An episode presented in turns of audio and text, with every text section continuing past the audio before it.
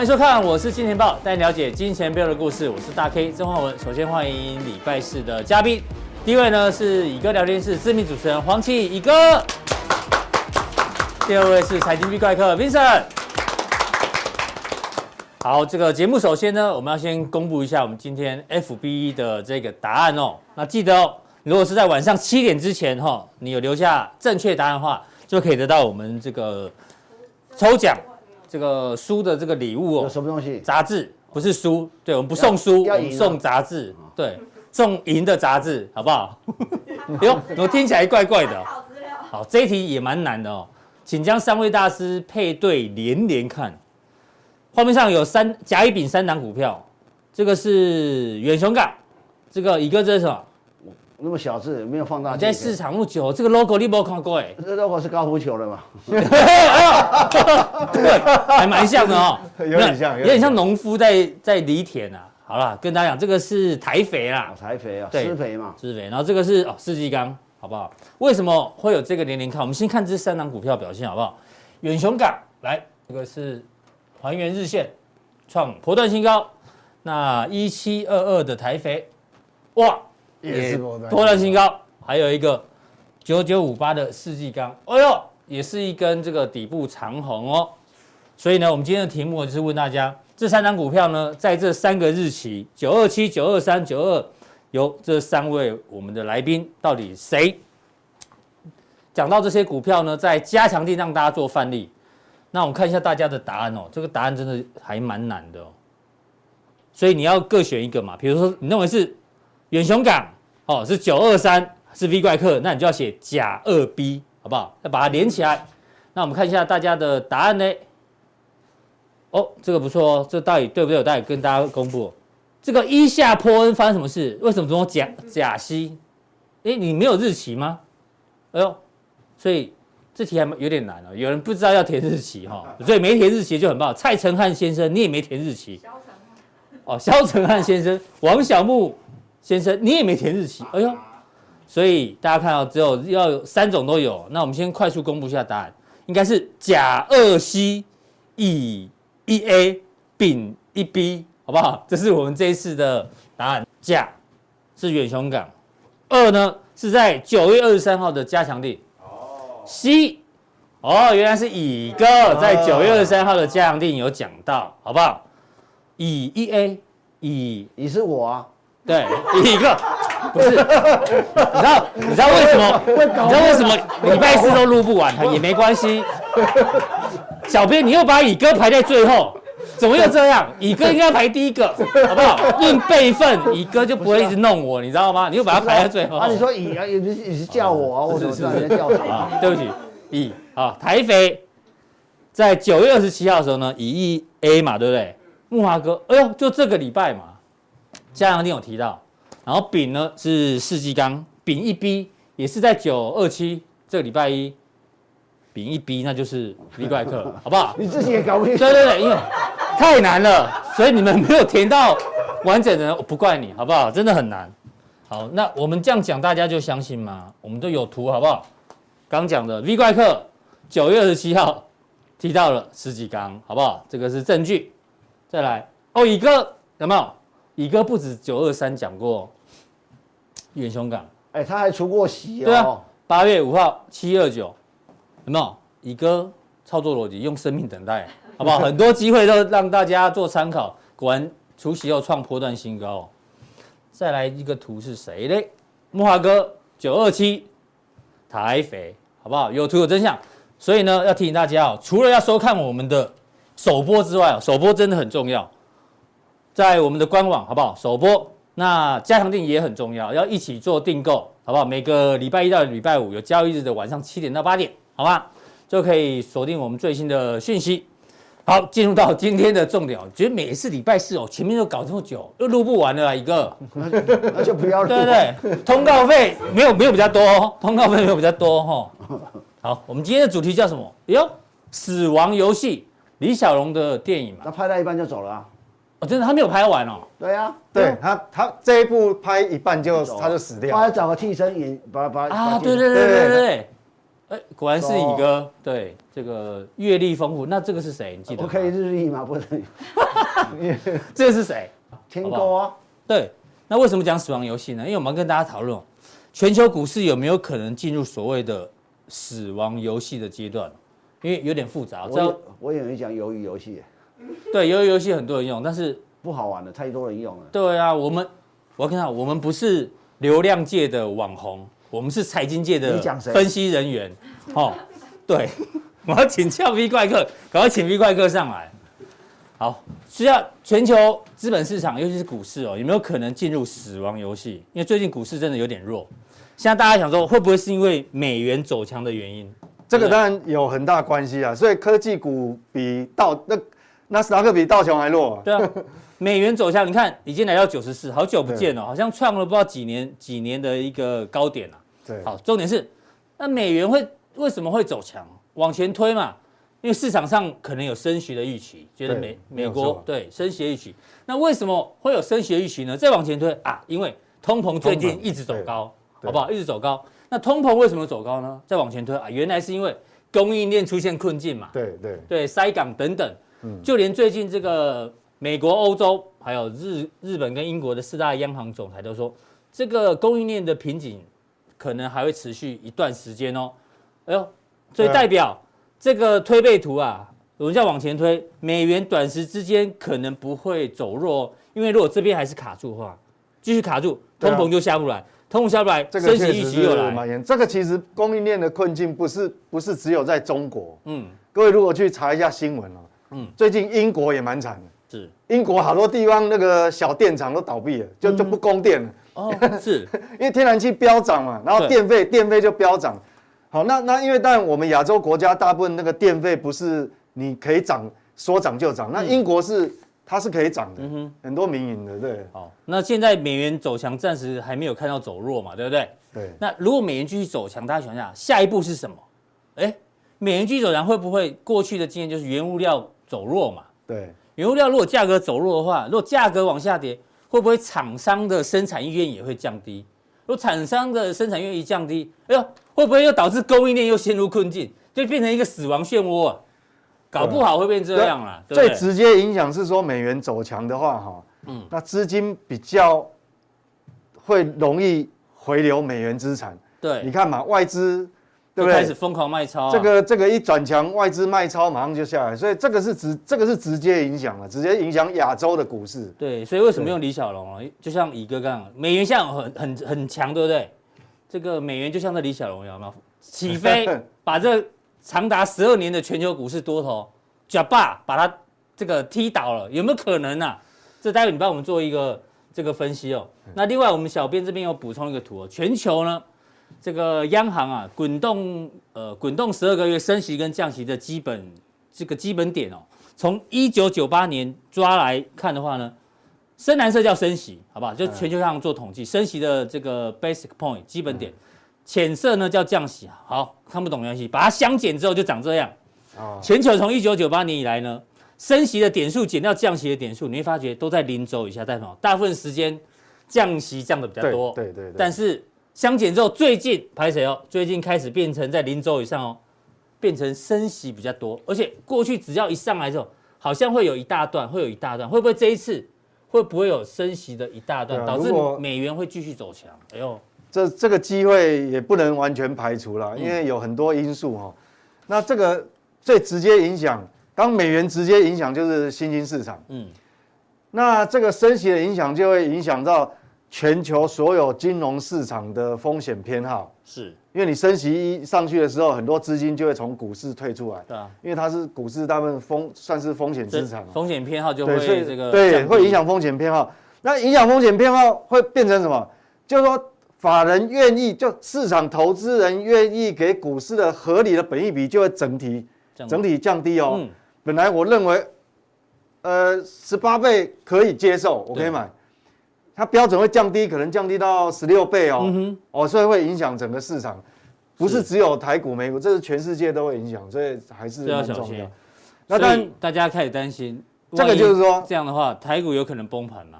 这是你今天要跟我们报告的嘛？对对，主要说很多，因为很多人我们在讲哦，说到底会不会会不会会不会崩盘呢、啊？嗯、因为你讲我们多头从二二零零九走到现在，对啊，走了十几年呢，很恐怖啊。那那你印钞印成这样，总有个极限嘛。对，好，这个我们后面会讲，就是说，在你的印象中，好像这么久了，会会来一次，但是我们有有一些数据给各位做个哦思这个思考哈。所以那个假霸到底会不会倒下来？后面跟大家做报告。对对对对对。嗯，那我们在跟讲这个大盘以前，到底崩盘的这个几率高不高？以前呢，我们来讲这个最近的变化，因为我我们记得哈，各位如果有仔细看了，我记得在七月十五号，我我是开始很早哦，七月十五号就开始讲讲四个字，对，秋收，对，就接下来我们的交易策略哈，嗯，这秋收冬藏四个字，对，要要很谨慎。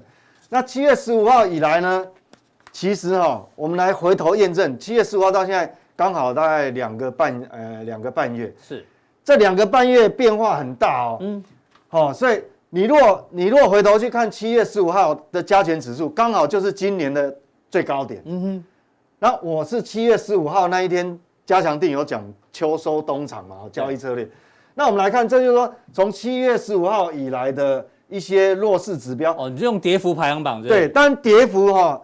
很多很多股票跌幅很大了，但是有些我没有把它放在这个表，示说我找那个大家比较耳熟能详的，比较有指标意义，有指标意义的。好，那我们从这个 K 线图来看，好，其实很恐怖哦。好，那我们先来看，但画面上看到的这这个好股票大概有十十几档哈。嗯。那我们看，比如说第一个是什么？台华二六三六，是。各位看哦，从这个七月十五号。最高点但是在七月初了。对。那我们七月十五号讲秋收冬藏之后呢？好，七月。你看哦，这样一路下来，哎，盘跌也很久，哎，是。这样也夯不啷当的跌，跌到四成。对。那一样有航运股，也有阳明，我们看阳明一样哦。好，二六零九，嗯，对，一样哦，好，都是这么多。是。那是不是只有航运股？其实不止，IC 设计也是很多。我们看六二三七，华讯，好。看九月中旬到现在，你看各位看，其实昨天还破底，哎，也是跌蛮深的。这个这样一跌也是超过四成四成哦。嗯，那 IC 设计还有像金相光，好，各位看金相光，好，三五三零，嗯，好，一样也是。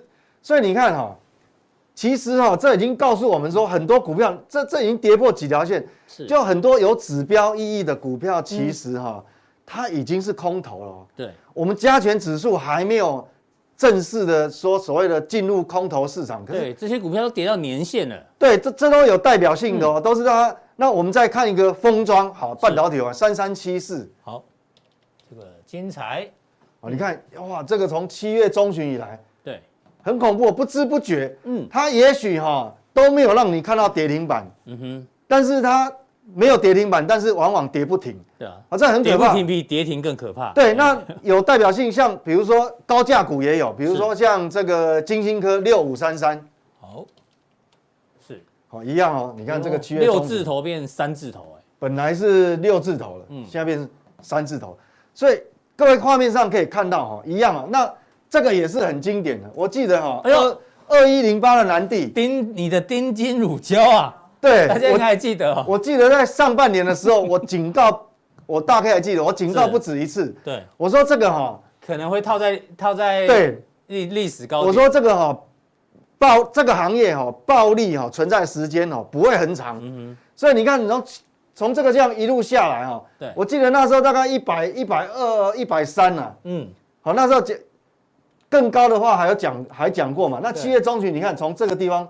一路这样跌下来，嗯，现在跌到三成了，对，跌到现在不到，跌到这个八十几块，对，好，那我们再看玉金光，好，这一样，这都有代表性的哦，好，好，一样，这个跌幅，这个都已经空头，那那那个大力光也一样，大立光还在破底啊，好，这都有代表性的，嗯，然后我们再找有代表性，比如说国巨，是，国巨，完全都是空头，你看这个，所以我我要我要表达的意思就是说。其实哈，从我们自从七月十五号以来哈，对，这个这个我讲秋收冬藏这个交易策略要开始渐渐哈，要很谨慎，是，好，很小心，很保守。嗯哼，各位看，这都是有代表性的族群。对，什么稳懋、细创，这都是 IC 设计，很多 IC 设计有连台达电也跌很深哦。嗯，所以你看，有航运，有封装，嗯，有记忆体，好，有好像这个天域也跌很深，还有这个 IP，嗯，还有被动元件，哦，镜头，哦，南地 IC 设计，很多，所以所以你看哦，感觉好像很多股票其实早就已经进入空头了。对，嗯，那但讲到这个地方，要各位想说，好哇，那所以我们刚刚主题前面讲，你刚刚绝对不是讲脏话了哈，对，那是不是是不是感觉是我摇摇欲坠啊？大盘是要崩盘了，但是呢，相对有这段时间也有股票大涨的。哎，好，我们来看，快速看一下，对，也有股票大涨的哦。嗯，但是大涨的部分呢，嗯，反而这些股本都比较小。各位看，是。信国、宏观，嗯，好，什么业丰，哦，各族群都有。好，我们来看哦，很多，比如说宏观好了，宏观这个。哦，这个是低轨卫星概念对，低轨卫星的，你看哦，这段时间涨这么可怕，嗯哼，好，那跟那个半导体耗材使用有关，叫中华化一七二七，是，好，也是涨一波，嗯，好，都这个也是一样，这是最近近期的代表性的。那还有一个第三代半导体，比如说，呃，这个太极，好，太极，这个是四九三四。嗯好，你看哦，它这个也是还在多头格局。嗯，好，那一样是，比如说我们刚刚讲什么大力光啊，什么玉晶光不好，但是一样光学的，嗯，也有走多了，像三五零四哦，阳明光，嗯，好，一样是光学，它这个就还在多头格局里面。对，好，还在多头格局里面。那当然还有一个很这个跟电池有关，叫美琪玛，我记得前一波有没有很强？是，好，这个是一样。嗯，然后我记得。半导体的指标跟联电同一挂，叫什么？世界先进。嗯，好，这个世界先进也还是在一个多头格局嘛？你看这个均线，嗯哼，哦，还在往上。所以意思就是说，所以七月十五十五号以来，有一堆股票破底，其实走空了。也有一些股票其实是往上。对，还但是有往上，但是这往上的股票跟这个往上的股票呢，嗯，好，跟往下的股票有个差别，就是说。这边的市值哈稍微比较大，你看大立光、玉晶光、华新科、国巨都更有指标啊。对，嗯，但是涨的呢都比较小，信国、宏光、哦、业丰、大众控，这个都比较股股本比较小，总市值比较没有那么大的哈。嗯，所以我们也感觉，所以为什么指数会一一浪比一浪低？嗯哼，就是说。加权指数八月的高点就比七月低，对，那九月的高点也也比八月低，就一浪比一浪低，嗯，所以我们讲说哈，这个行情那走到这边，我就回到我们原先的主题，到底是不是？到底会不会崩盘？好，你后面要升息，要要指标股越来越弱，但是涨的都是一些比较市值比较小，对，市场殖利率又往上升哈。那我先讲结论，好，我告诉各位哈，你先不用紧张，你放心，我认为哈。它这个只是一个阶段性的修正，嗯哼，不会崩盘，是，所以是大箱型整理的概念吗？没错，哦，大家可以讲，形容太贴切。我说这个交易策略，我们现在要很谨慎保守，嗯，那大家会直觉反射动作，哦，要看空哦，是，对，要看空。但是我告诉各位，其实哦，它不会崩盘，它只是这个结构呢变成一个大箱型整理。那我告诉各位为什么哈？好，这个主题就很重要了。嗯。这个是证券交易所的统计，是好，这个是证券交易所统计。各位看哦，我写这个标在那边，台股的本益比哦是一路下降。这个北米在哦，在这一栏，在这一栏。嗯，你看哦，在去年的时候都在二十出头，是。那这个是在历史高档嘛？嗯，就像大家常用的巴菲特指标说，哇，很多技术分析的人哈、哦，他如果只钻研技术分析，他会认为说啊，这个到最后一定会有个。五千点以上的修正啊，跌幅啦，是，我不知道会不会有，嗯，也许有这种意外的黑天鹅也不一定，嗯、但是原则上，如果看到这一栏哦，对，你就不会太紧张。为什么？去年本益比都还有二十几倍哦，对，可是从今年第一季，第一季也有二十三倍、二十二、二十一，可是从第二季开始降到十七、十八，到最近的八月降到什么？十五点八，有本益比其实一直往下，所以这意思就告诉告诉我们，就是说，股价要，我讲股价涨多了，大家都认为会回嘛，但是有另外一种力量会把它撑住。嗯，假设就像个股一样，假设你的获利是一直成长，一直成长的时候，那你股价回档就会变有限哦。比如说你现在会期待说台积电回到两百块吗？好像不容易哦，很难嘛。对啊，因为它的获利是每年一直成长，一直成长。对，所以即便是台积电现在五百多块，其实它的本益比哈，跟以前比其实并不高。是，就是说获利把它推上去，变成本益比不高。那这个大盘的本益比到底是怎么算？嗯，今天也算算是大家一个简单的这个教学哈。我我我先讲这个哈。嗯，我想，呃，很抱歉哈，我先用这个图是。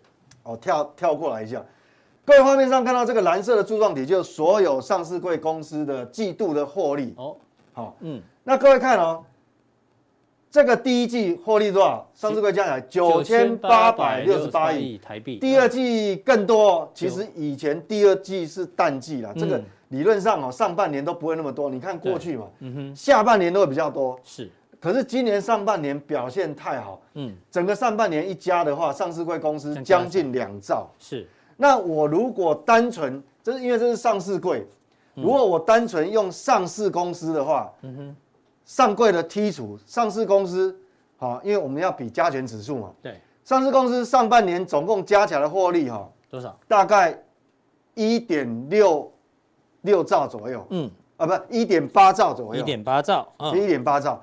那我们想哈，下半年是旺季，是。台积电的获利会很高嘛？嗯，我们不要说它，我们先不姑且它有往上成长多少，就算是你下半年的整体上市公司的获利跟上半年一样，哦，就维持持平就好了。对，持平就好。那你加起来也有三点六兆，一点八乘以二，三点六兆，三点六，全年三点六。那我跟各位报告一下，大概到今天收盘为止，嗯，整体上市公司。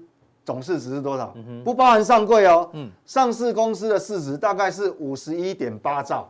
好，五十。那各位很简单啊，你们家只要有那个小学生，你问他说，啊，这个只是加减乘除而已。五十一点八，你把五十一点八兆，嗯，那个兆啊，其实跟这个就抵消掉。你把五十一点八除上三点六，嗯哼，其实得到的这个就是整个大盘的本益比。对，除出来是多少呢？大概只有十四点五了，呃，比刚刚八月底再低了，对不对？对，就是比比前面这个，嗯，比这个哈，它公布这十五点八嘛，对，八月底。但是因为你的获利一季一季公布出来以后，我预估这样的获利的话，这个本益比还会再往下降，是，它会降到十五倍以下，嗯哼，会降到十五倍以下。那十五倍以下，在历史上到底是高还低？嗯，那我们你看了你就知道说。为什么我说崩盘的几率没有那么大？好，你看哦，过去五年平均的本益比是多少？十五点二七。嗯，十年的话是什么？十六点四九。嗯，二十年的话二十四点五八。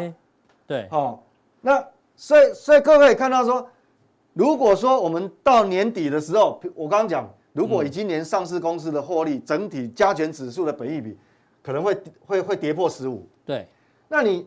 已经在均值底下，是好，比过比五年的均值还低，比十年均值还低。嗯，你要崩盘只有一条路，嗯哼，除非美股出现意外，或是这种啊，就是突然这种，对，就黑天鹅，黑天鹅嘛，突发性事件嘛，这高峰嘛，这谷底。那你想想看，你一定要有黑天鹅，那通常黑天鹅就是一定要美股有突然很大很大想不到的利空崩掉了，那台股才会拖下来。嗯，所以现在唯一的我们能做的就是说。假设美股还没出事以前，嗯，假设没有黑天什么想不到的黑天鹅以前，对，其实哈加息算不算黑天鹅？嗯哼，不算，哦，大家都已经预期了嘛，没错，嗯，购债缩减购债额度算不算黑天鹅？大家也都知道了，对啊，都先讲了嘛，这个已经不算黑天鹅，因为都已经在在 schedule 里面了哈，在 schedule，所以所以你看。这个目当初的十八是因为是七月份是。是十八，嗯，现在的话你越接近年底啊，它可能会跌破十，本益比会越低哦。好，所以这样来看的话，各位就了解说，我认为哈，嗯，如果说你认为这个股市会崩盘，那你想太多。当然还是大箱型整理啊，就是大箱型，就当然，因为我之前在用这个景气循环的角度，还有外销订单角度，我说挑战一万八的几率。有一点降低了，对，因为八月外销订单美中有美中不足，美中不足的地方，就是说你要挑战一万八，时间要拖久，但是呢，它也不会崩盘。从这样来看，那变成什么？就是一个大的箱型。好，那而且呢，重点是主计处，我们在预估明年的这个过去 GDP，哎，对，八月中旬讲过，明年的 GDP 季度成长是这样子哦，年增率哈、哎哦，这个是年增率。是，既然明年都还是成长，代表什么？嗯，如果现在的质押权指数完全都不动，嗯，都不涨，就是说完全只要在一直撑在一万七，那你明年继续成长，那个比一比是不是更低？对，嗯、哦，所以用这个角度来想，所以为什么我们讲说崩盘的几率很低啊？对，而且你看嘛，这个出口成长值哈，嗯，明年还有都还有还有还有五个百分点。这代表整个，如果说没有出现黑天鹅特殊的状况，或是战争啊什么特别状况，嗯，其实哈，现在就是大箱型。是，原本我上半年我还觉得说，哦，可能会有一个 crash 很深，可是按照现在获利的成长速度，就是说往上挑战可能难度增加了。对，但是你真的要崩盘，那几率也降低了。是，好，主要就是因为获利有跟上来，所以就是这个东西。对，好，所以。下半年，而且我下半年是用持平来计算哦。理论上下半年的获利其实还是会比上半年还要多啦。是，好，所以我们保守的预估，这样各位大概就可以去除这个心理的这个压力哈。这是一个大箱型，所以大箱型还原到前面就是说。有的股票开始走空头了，嗯，但是有的股票它基本面够强，它继续走，对，大箱型嘛，对啊，就是有的走空，就是有多有走多有走空，所以变成是选股比较重要，对，就变成选这个考验哦，选股难度就后面就高了哦，不是所有的股票对。都可以这样一直涨，所以 V 怪哥从七月十五号提醒大家秋收冬藏，那现在呢再帮他做个整理，放心啦，除非有意外，要不然呢你要它崩盘哦。哎，也也不难，不太容易。从本益比来看，对，那现在唯唯一的主要的干扰就是最近最近几个交易日，主要就是这个殖利率。我刚刚前面讲，因为十年期公债殖利率哈，你看往上勾起来，呃，这个三十三十年，这个是十年，都同步往上勾。嗯，好，那如果但是从整个利率的这个位阶来看，其实哈，它还没有到非常危险的地步，除非你是很陡峭的，一陡很陡峭跑到这个。这个一九年那时候的水准是，那可能美股的修正的幅度就会比较大，大否则原则上呢，大概应该还是一个箱型。好，哎、非常谢谢 V 怪客的一个分享。待会加强定的时候呢，哎呦，今天又要来解答加强定的问题，一些问题，对，然后有一些新的个股范例，好不好？大家一定要在第一时间，好不好？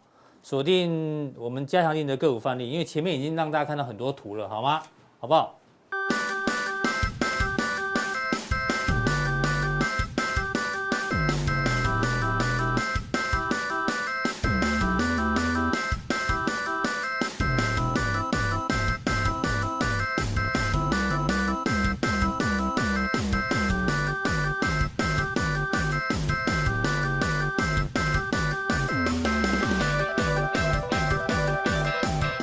来第二来宾呢，当然是我们的社会观察家乙哥，对不对？乙哥先请坐。有个问题要要要做。对，乙哥都有特别篇幅哈，我们小编特别喜欢跟乙哥录影。真的吗？对，刚刚讲秋收冬藏，对不对？那代表秋天到。我昨天刚好休假去那个哪里啊？乌来泡汤。我跟你讲，真的哦，乌来现在泡汤很不错。对，而且晚上哦，已经开始要穿长袖，要不然会刮啊。嗯。所以秋天真的来了。那讲到秋天呢？这句话应该大家都有听过吧？多事之秋，对，先问一下乙哥，小编要我问的，不是我要问。为什么是多事之秋，不是多事之春，也不是多事之夏？我问你嘛，春夏秋冬，为什么？你有没有听过一个一一个成语叫千秋万世？有，对嘛？一叶知秋，哎，跟这个跟秋不一样，千秋万世嘛。秋丢啊，不是，嘿，那千秋万秋表示形容一年的意思嘛。我们到秋天说哦，一年又到，要秋收啊，一年又到了。不是冬天到才哦，一年要过了吗？没有，秋秋天你收获那一年哦，又收获了啊 哦，就这样哎，千秋万世啊，千秋万代，你没听过吗？哦，然后有另外一种解释啊，大家听啊，他说不然因为战争，你知道吗？你知道多事之秋就代表什么？很多事情政权不稳，因为他说中国古代啊都是以农立国的，农民冬天呃秋天比较。闲啊，因为已经收割了，所以呢，要发动战争呢，不会存在夏天，因为大家都还在耕种，要等这个收割之后，农民比较有空的时候，再发动战争，所以才叫多事之秋啊。这是另外一个。应该不是农民比较有空，应该有军粮够了，也也可以这样讲。军粮收对。好了，那最近的多事之秋，我相信刚刚我们前面也都提到了，好不好？这些都不是利空，因为 V 怪哥刚刚都解释，这些都是已知的利空。好吗？不是黑天鹅。对，什么债务上限、塞港、疫情、供应链、限电啊？一个待会会跟我们补充他对限电的看法。美元走强，这些都是已知的利空哦。所以小编今天接下来有另外一个 总编辑急转弯哦，春夏秋冬请选择。V 怪客也可以哦。这没有累过哎，靠背啊。什么季节最忙？春夏秋冬四个季节，什么季节最忙？你们两个谁知道答案都可以。牛仔很忙吗？春夏秋冬，春吧，耕种啊。为什么？耕种。李哥呢，选一个。哎，我不知道哎。答案我在多事之秋哦，那安内啦。这是秋天，多事之秋。为什么秋天嘛？我不太懂。你你知道吗？要要急转弯，要一定有逻辑。这是急转弯啊。第二个，好来来，什么季节最公平？春夏秋冬。哦，我也不知道答案，我看为什么？为什么是？为什么？你要跟我讲为什么？对，为什么？刚多事之秋算可以嘛？对不对？好好。什么季节最公平？春夏秋冬。想一下嘛，没关系。我在想啊。好，一样是秋天。为什么？因为平分秋色。哦。懂懂这逻辑了。好，再来第三题，开始有暖身的感觉。